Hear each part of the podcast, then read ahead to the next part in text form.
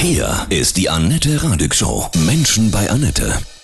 Es ist heute nach drei Jahren da das neue Rammstein-Album Zeit. Und bei mir, ich freue mich total, Menschen bei Nette Tillmann Carbo, Bassist der Rammstein Tribute Band Völkerball. Guten Morgen, Tillmann, ich grüße dich. Hallo Annette und guten Morgen. Es ist für dich auch ein besonderer Tag, oder? Aber natürlich, mhm. es ist ein Festtag für uns. Ja. Wir haben wieder Arbeit und wir dürfen wieder neue Songs lernen und wir dürfen endlich wieder anfangen, uns mit Rammstein neu auseinanderzusetzen. So geil. Zeit ist ja schon länger auf dem Markt. Habt ihr, habt ihr schon geprobt? Zeit haben wir, glaube ich, schon in der ersten Woche nach ähm, Veröffentlichung direkt auf der Bühne spielen dürfen. Krass. Wir haben im April wieder angefangen, ähm, ein bisschen Musik machen zu können nach langer Pause. Und dann haben wir uns nicht nehmen lassen, Zeit auch gleich zu spielen, weil es einfach ein toller Song ist. Mega. Das Video finde ich auch unfassbar. Unfassbar. Ja. Kunst, das ist, mir fehlen echt die Worte, muss ich ehrlich sagen. Großartig, das stimmt. Mhm. Wie interpretierst du das? So Leben im Hier und Jetzt, wiedergeboren, wo, wo komme ich her, wo gehe ich hin? Ich finde es immer sehr schwierig, die mhm. Rammstein-Songs zu interpretieren muss zugeben, ich habe mir in, über das Video gar nicht so viele Gedanken gemacht, sondern diesen, diesen Song an sich finde ich einfach sehr stark. Also ich, ich, ich, ich verbinde natürlich mit diesem Wort Zeit gerade äh, zwei Jahre, hm. die irgendwie im Flug vorbeigegangen sind und eben sich doch geschleppt haben und ähm, wir zwischen Tod und Teufel hin und her sind und überhaupt nicht wussten, wie es weitergeht. Ich glaube, Zeit ist auch wieder so ein Rammstein-Song, den jeder für sich selber, vor allen Dingen beim Hören und nicht übers Video interpretieren wird und jeder sich seine Geschichte daraus baut. Das ist auch so ein einfacher, schlichter Titel, Zeit. Ja, Wie war genau. die erste Zeit jetzt nach diesen zwei Jahren bei euch auf der Bühne? Völkerball wieder Bäm da. Leider nicht Bäm da. Oh. Das muss man leider ansprechen. Ähm, natürlich äh, haben wir uns unfassbar darauf gefreut, wieder zu spielen. Wir haben äh, wir haben jetzt endlich wieder die Möglichkeiten, auch Konzerte nachzuholen, die ausgefallen sind, die verschoben worden sind. Wir haben unsere Runde, wir haben einen vollen Terminkalender. Es ist natürlich jedes Mal, wenn wir dann live auf der Bühne sind, eine unglaubliche Befreiung. Problematisch ist tatsächlich, dass der Markt sehr zögerlich ist und die Leute sehr zögerlich reagieren. Also die Kartenvorverkäufe sind sehr schwierig. Wir haben äh, gleich schon wieder im April wirklich eine ganze Reihe Konzerte absagen müssen. Wir haben eine Runde von Hamburg, Rostock, Leipzig, Dresden, Berlin. Eigentlich alles neue Städte, in denen wir bisher nicht so viel waren, wieder verschieben müssen, weil ähm, die Kartenvorverkäufe im Moment wirklich sehr. Ist es so, dass die Menschen Angst haben? Sind. Ja, wahrscheinlich. Wir haben uns da viele Gedanken gemacht und es wird wahrscheinlich so sein, dass Leute Angst haben, immer noch um, sich anzustecken. Vielleicht auch einfach Angst davor zu haben, sich in viele, in so eine große Menschenmenge zu begeben. Vielleicht aber auch einfach dann noch ein Ticket zu haben, am Kühlschrank hängen zu haben, wo dann das Konzert ausfällt, weil es doch ja. wieder irgendwelche Schwierigkeiten gibt. Und das kann man den Leuten natürlich nicht verdenken. Gar nicht. Das ist nein. sehr, sehr gefährlich für uns und für den ganzen Markt. Mhm. Es geht ja nicht nur, nicht nur uns so, sondern ich glaube so ziemlich allen Bands gerade. Richtung Sommer ist es dann jetzt aber schon fester, wieder die Touren, ne? Wir, wir gehen davon aus. Wir gehen ja sowieso davon aus, dass alle Konzerte, die wir jetzt im Kalender haben, dann auch stattfinden. Natürlich müssen wir dann frühzeitig entscheiden, ob, hm. ob das machbar ist, weil es ja auch wirtschaftlich sein muss. Wir gehen schon davon aus, dass der Sommer dann auch normal stattfinden wird, ja. Hm. Allerdings jetzt eine kleine Tour geplant noch im, im Mai.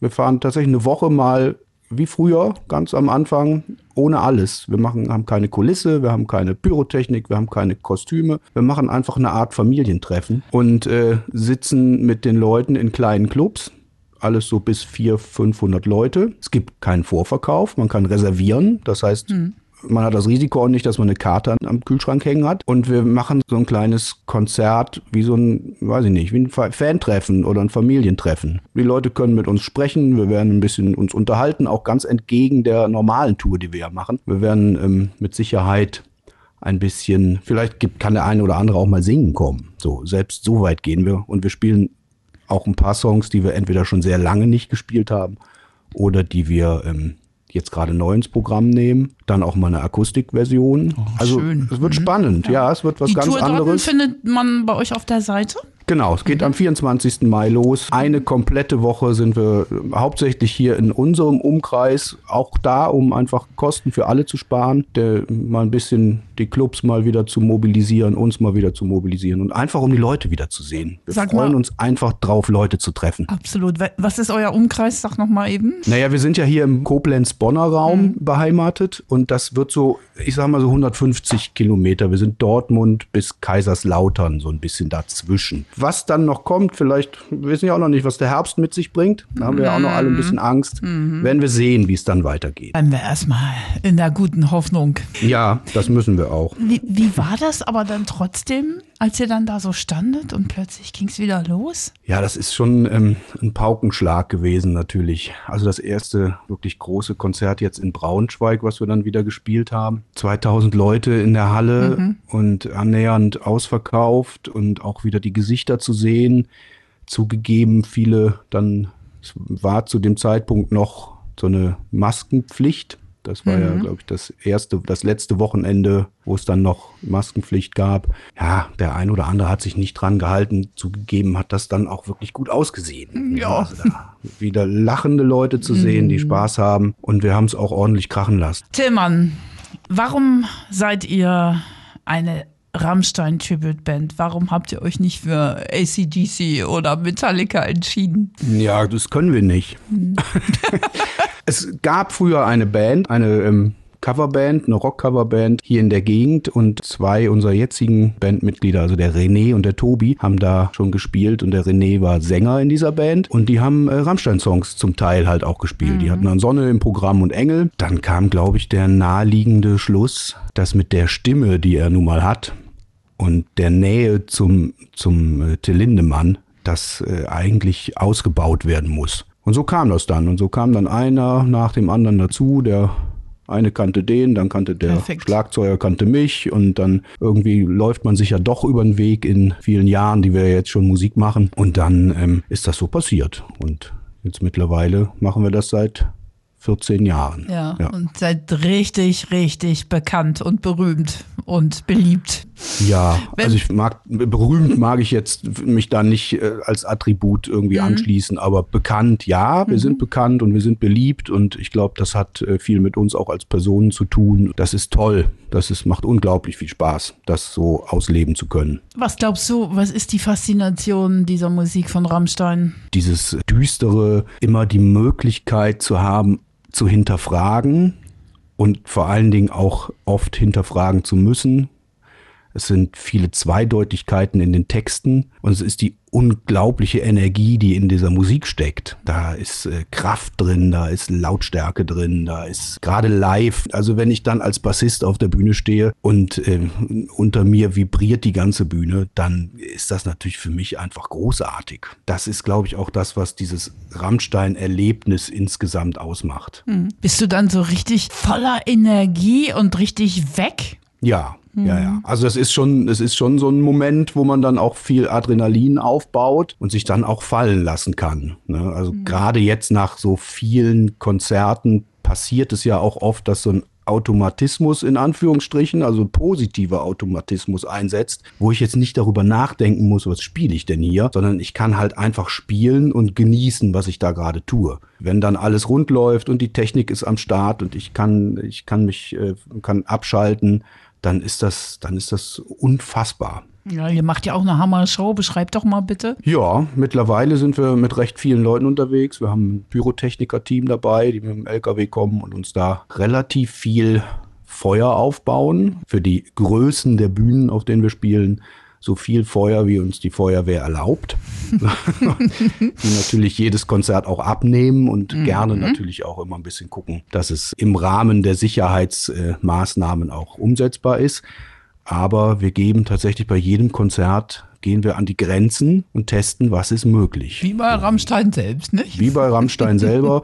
Natürlich äh, rechnen die es natürlich dann auch hoch. Ne? So, klar. Und die haben wahrscheinlich auch ein anderes Budget nochmal für, ähm, für ähm, Bürotechnik, aber das macht natürlich auch einen großen Teil dieser Rammstein-Faszination aus, dass es überall Ja. brennt und überall knallt und überall zischt und Konfetti über den Leuten, hinter den Leuten. Mittlerweile haben wir Flammen im Publikumsraum, im, im Publikum stehen, die dann bei uns am FOH stehen, am, am Mischpult.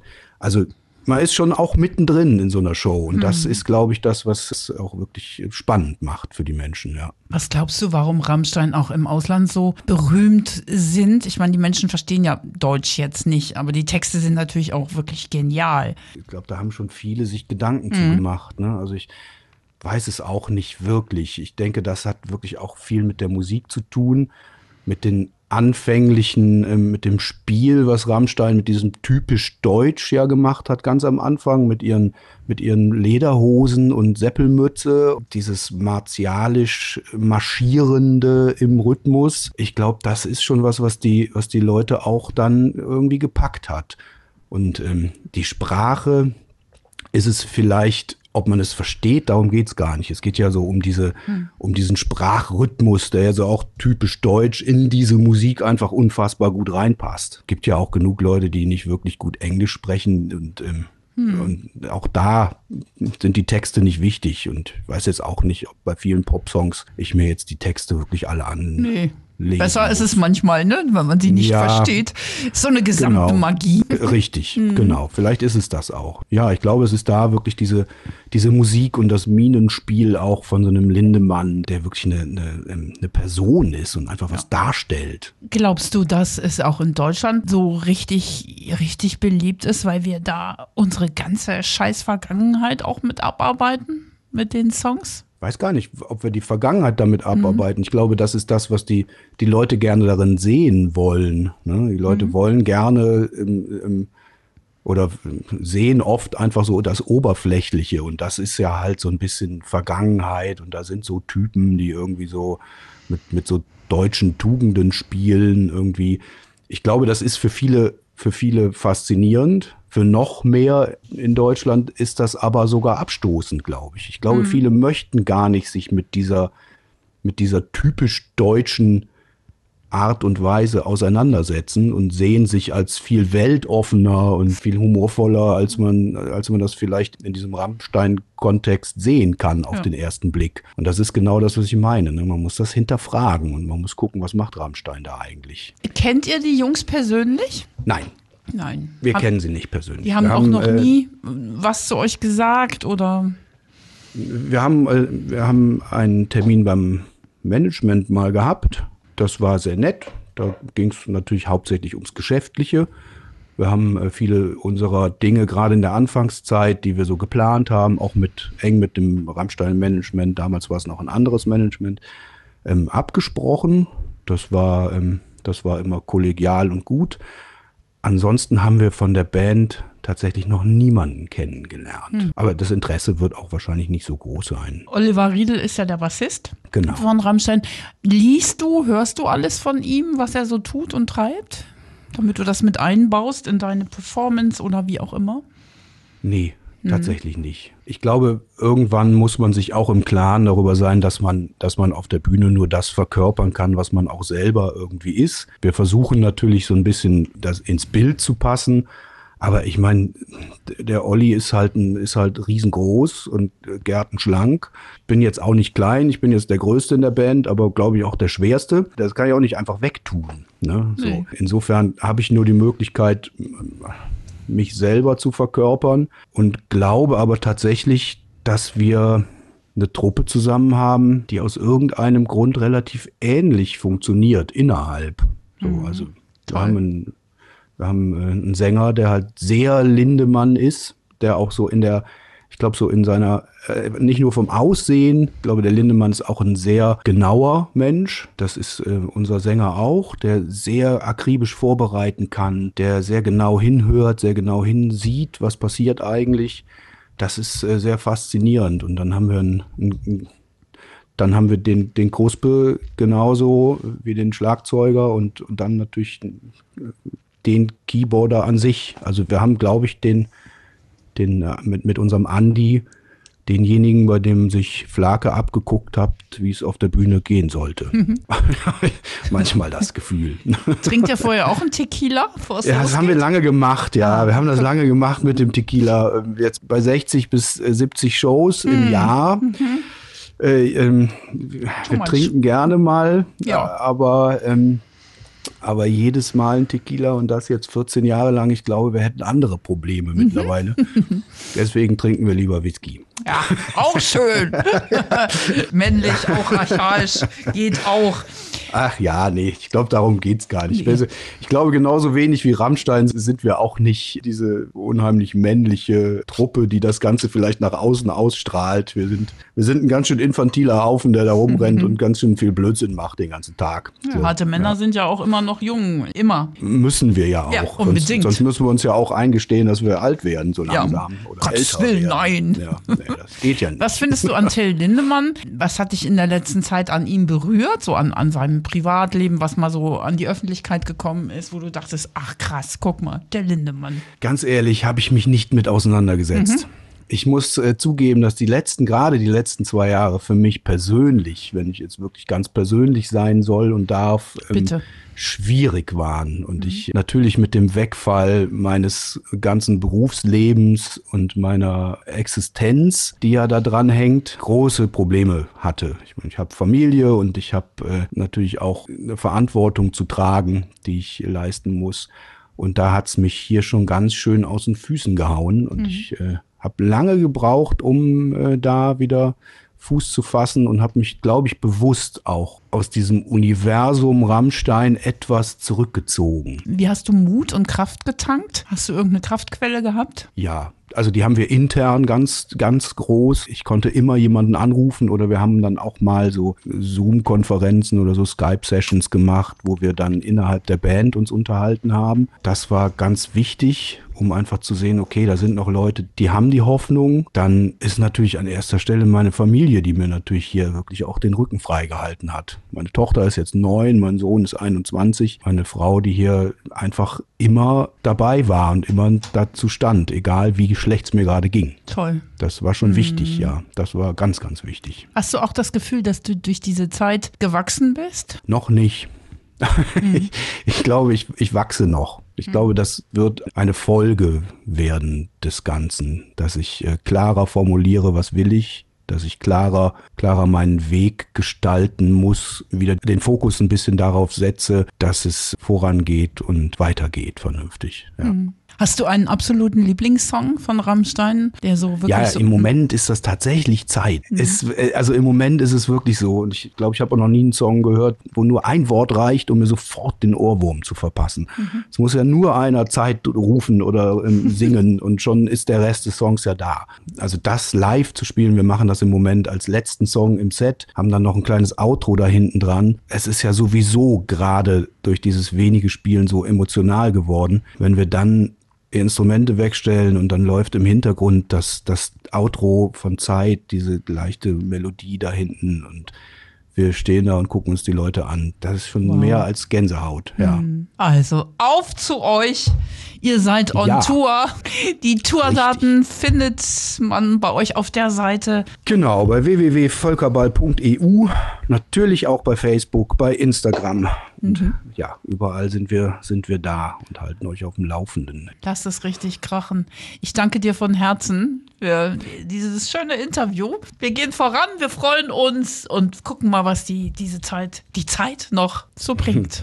Gutes. So ist es. Positiv in Ja. die Zukunft denken. Annette, Alles vielen Liebe. Dank für Vielen die Dank, Möglichkeit. ne? Lass es dir richtig gut gehen, Tillmann. Ja? Das gebe ich nur so zurück. Vielen Dank. Tschüss. Tschüss.